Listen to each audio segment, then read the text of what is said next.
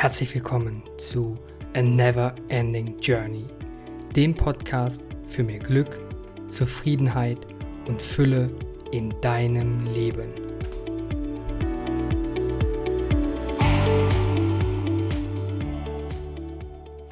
Was ist das eine, bei dem du dich vollständig lebendig fühlst?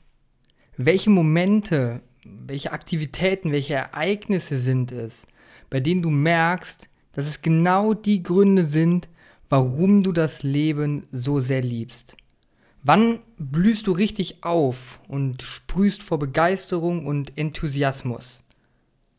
Und warum gibt es aber auch so viele verschiedene Situationen, die genau das Gegenteil hervorrufen.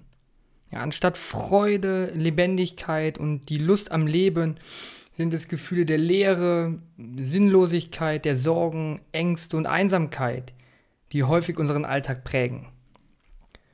Der sogenannte triste Alltag, bestehend aus Arbeit, Erledigungen und Pflichterfüllungen, beansprucht nicht nur den Großteil unserer Zeit, sondern beeinflusst leider auch die Art und Weise, wie wir unser eigenes Leben und das, was um uns herum so passiert, wahrnehmen. Daraus entwickelt sich ganz schnell das Gefühl, dass unser Leben keinen wirklichen Zweck oder Sinn hat. Ja, wir wachen jeden Morgen mit Jobs auf, die wir vielleicht nicht wirklich mögen. Wir haben Verpflichtungen, die wir eigentlich nie wollten. Wir wohnen an Orten, an denen wir uns nicht wohlfühlen. Oder wir umgeben uns mit Menschen, die uns einfach nicht gut tun.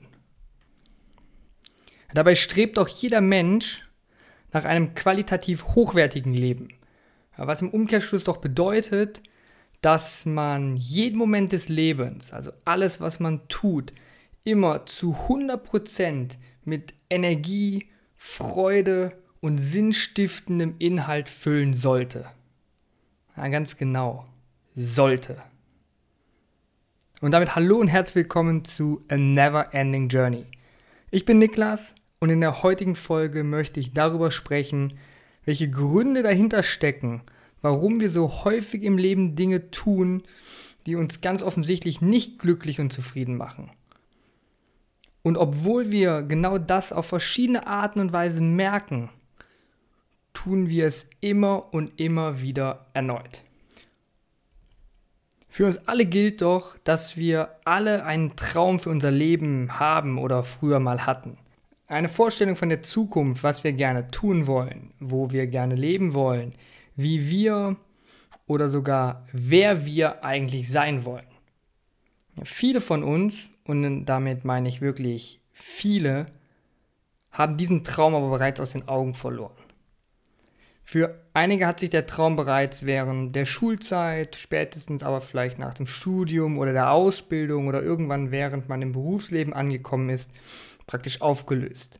Mit jedem voranschreitenden Monat ist dieser Traum immer mehr und mehr verblasst, bis man sich vielleicht gar nicht mehr daran erinnern kann.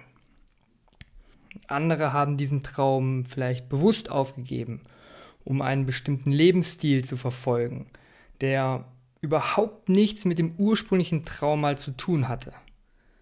Mein Lieblingsbeispiel ist hierfür immer der goldene Käfig, sprich die Anschaffung eines großen Hauses samt riesigem Garten. sowohl Haus als auch Garten beanspruchen so viel Zeit und so viel Geld, dass man praktisch nur noch für dieses Haus lebt und sich dadurch selbst allen anderen Möglichkeiten beraubt. Ja, ein anderes Beispiel könnte sein kostspielige Autos von den Anschaffungskosten, Finanzierungskosten, Versicherungen und, und, und.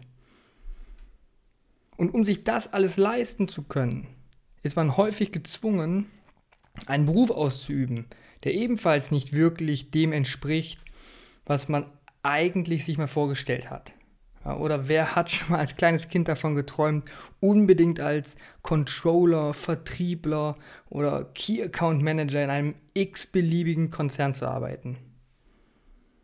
Du begibst dich also in Zustände, die durch das Vorhandensein, also zum Beispiel das Geld durch den Job oder halt das Haus, das Auto, mm, dir augenscheinlich einen Mehrwert verschaffen, dir im Inneren aber nie wirklich das Gefühl der Zufriedenheit geben. Weil es einfach nicht das ist, was du dir im Innersten für dein Leben vorstellst. Und wir opfern also unsere eigenen Träume und Wünsche, unsere Bedürfnisse und damit auch irgendwie unsere Freiheit, unsere Selbstständigkeit, unsere Authentizität für, ja, wofür eigentlich? Im Grunde opfern wir all das nur, um irgendwie und irgendwo dazuzugehören. Und dieses Verhalten, dieses Bedürfnis der Zugehörigkeit ist auf einen ganz simplen menschlichen Instinkt zurückzuführen. Kein Mensch auf der Welt will nämlich einsam sein. Der Mensch ist einfach nicht dafür gemacht, einsam zu sein. Und wenn ein Mensch in die Situation kommt, sich zwischen dem Bedürfnis der Verbundenheit, der Dazugehörigkeit oder dem Bedürfnis der Selbstständigkeit, der Authentizität entscheiden zu müssen, wird er sich höchstwahrscheinlich für die Verbundenheit entscheiden. Zu Kosten der Authentizität. Im Grunde ist uns dieses Verhalten, wie man so schön sagt, bereits in die Wiege gelegt worden. Als Baby waren wir darauf angewiesen, eine Bindung, eine Verbundenheit, eine Verbindung zu unserer Mutter bzw. zu den Eltern aufzubauen, um das zu bekommen, was wir brauchten. Ja, zu diesem Zeitpunkt spielte Selbstständigkeit noch nicht so eine große Rolle. Aber auch im Laufe unserer Kindheit und äh, in der Jugend, daran wird sich bestimmt jeder jetzt daran erinnern, haben wir sehr viele Dinge gemacht, wie zum Beispiel Mutproben, um dazuzugehören, um Anerkennung zu bekommen von unseren Freunden, Respekt zu bekommen. Ja, wer hätte denn mit 12, 13, 14, 15 Jahren der Spielverderber sein wollen, der womöglich ausgegrenzt wird, weil er nicht mitzieht, weil er nicht mitmacht, weil er langweilig ist? Und spätestens im Erwachsenenalter geht es dann richtig los. Im Job will man dem Vorgesetzten gefallen und bei den Arbeitskollegen beliebt sein. Den Nachbarn möchte man auf irgendeine Art und Weise beeindrucken. Man möchte im Freundeskreis die Aufmerksamkeit bekommen. Aber es sind nicht nur die Menschen in unserem direkten Umfeld, die wir beeindrucken wollen oder die uns durch ihr Handeln, ihr Leben, ihr Denken beeinflussen.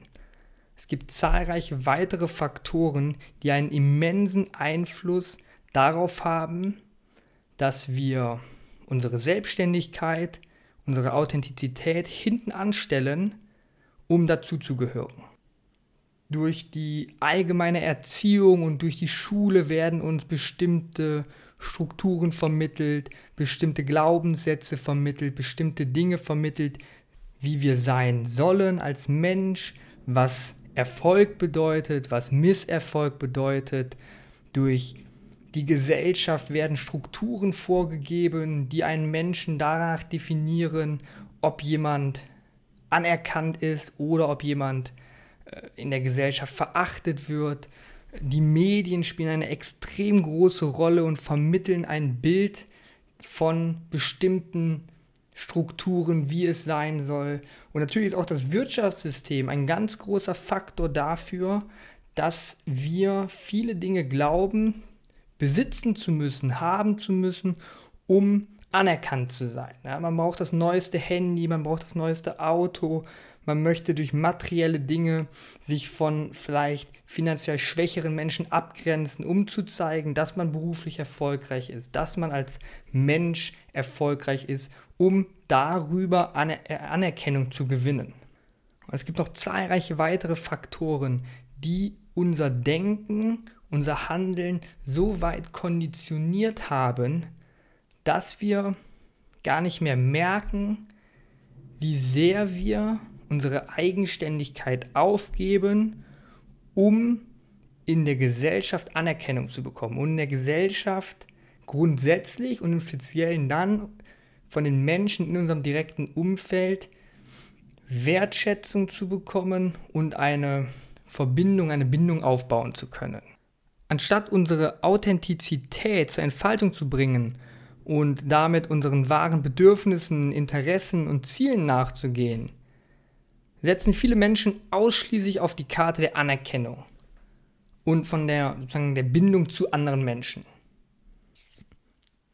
Dazu passt hervorragend ein Zitat des amerikanischen Soziologen Charles Cooley, der bereits 1902, also über 120 Jahre zurück, die Theorie des Spiegelbildeffektes aufstellte, die unsere Denkweise in der heutigen Gesellschaft exakt beschreibt.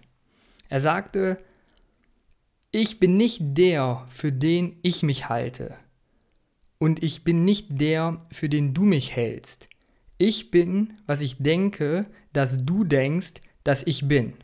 Wenn das der Glaubenssatz ist, der uns Menschen derzeit alle prägt, ist es kein Wunder, dass es extrem schwierig ist, glücklich zu sein oder glücklich zu werden. Wo soll das Glück oder das Glücklichsein denn herkommen? Wo soll die Zufriedenheit denn herkommen, wenn man gar nicht mehr weiß, wer man eigentlich ist und was man eigentlich tun möchte, um glücklich zu sein? Weil spätestens an dem Punkt, an dem man sich für etwas entscheiden möchte, fängt man ja schon an zu überlegen, ist das etwas, was andere von mir erwarten? Ist das etwas, was ich selber gerne machen möchte? Ähm, riskiere ich dafür vielleicht Anerkennung von anderen Leuten äh, zu verlieren? Und wenn wir ganz ehrlich sind, glauben wir wirklich, dass wenn wir Dinge tun, nur um zu gefallen, dass sich daraus eine echte Verbundenheit, eine echte Bindung zu anderen Menschen aufbauen lässt? Dass sich auf Grundlage dessen tiefe Freundschaften entwickeln können? Wie schnell melden sich vermeintlich gute Bekannte nicht mehr, weil man nicht mehr die gleichen Ansicht zu einem Thema hat? Sollte eine echte Verbindung das nicht aushalten? Wie schnell bricht ein Kontakt zu vermeintlich Bekannten ab, weil man aus gesundheitlichen Gründen nicht mehr so kann wie früher? Sollte eine echte Verbindung das eigentlich nicht alles aushalten können? Wenn man sich mal diese Spiegelbildtheorie nochmal genauer anschaut und das Verhalten, was daraus resultiert, kann man zusammengefasst folgendes Ergebnis ziehen. Erstens, um anderen zu gefallen, stellen wir unsere Bedürfnisse hinten an. Zweitens, dadurch begeben wir uns ständig in Situationen oder umgeben uns mit Dingen, die uns eigentlich gar nicht zusagen und uns auch nicht wirklich glücklich machen. Drittens, die Verbindung zu anderen Menschen basiert somit nur auf oberflächlich vermeintlichen Gemeinsamkeiten, die daher sehr schnell wieder kappen kann und somit auch kein echtes Glück oder Zufriedenheit verspricht.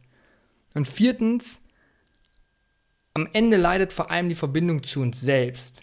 Und genau diese Verbindung zu uns selbst benötigen wir doch am allermeisten, um überhaupt glücklich und zufrieden im Leben werden zu können. Ja, daher sollten wir wieder anfangen, den Blick auf uns selbst zu richten, anstatt uns damit zu beschäftigen, wie andere uns sehen oder andere sehen wollen. Wir müssen wieder anfangen, unsere eigenen Bedürfnisse kennenzulernen herauszufinden, was für uns im Leben wichtig ist, wonach wir im Leben handeln wollen, was wir im Leben anstreben. Also welche Wertvorstellungen wir haben. Und Wertvorstellungen zu haben und zu erkennen ist elementar wichtig, um du selbst zu sein. Wertvorstellungen zeigen dir, was dir im Leben wichtig ist und sie helfen dir eine Richtung vorzugeben für dein Leben und dich nicht in diesem hektischen Hier und Jetzt irgendwie beeinflussen zu lassen, dass du in diesem hektischen Umfeld, in dem wir uns bewegen, in dem von außen sehr, sehr viele Einflüsse auf dich einprasseln, dass du deine Entscheidungen gemäß deinen Vorstellungen von deinem Leben treffen kannst, die dich letztlich dann glücklich und zufrieden und erfüllt machen. Deine persönlichen Werte, deine persönlichen Wertvorstellungen sind deine ganz eigene Sicht auf das, was dich wirklich erfüllt, was dir wirklich entspricht, was deinen Fähigkeiten entspricht, was deinem ganzen Wesen entspricht. Und genau darüber möchte ich in der nächsten Folge mit dir sprechen. Was sind eigentlich unsere eigenen Wertvorstellungen? Ja, wir haben sehr, sehr viele Wertvorstellungen in uns und kennen viele Wertvorstellungen, aber sind das wirklich Wertvorstellungen, die wir selber vertreten können? Oder sind das Wertvorstellungen, die wir aus der Erziehung, aus der Schule, aus Medien einfach übernommen haben, weil wir glauben, dass es eine richtige Wertvorstellung ist, die aber gar nicht unserem Leben, unserem eigenen Denken entspricht? Und wenn du dann deine persönlichen Werte herausgefunden hast, möchte ich mit dir den Fokus darauf legen, ob du auch wirklich dich nach diesen Werten in deinem Leben verhältst. Ja, wenn du für dich Gesundheit als wichtig empfindest, frag dich doch mal, ob du wirklich dein Handeln diesem Wert vollständig unterordnest. Ja, aber dazu dann mehr in der nächsten Folge.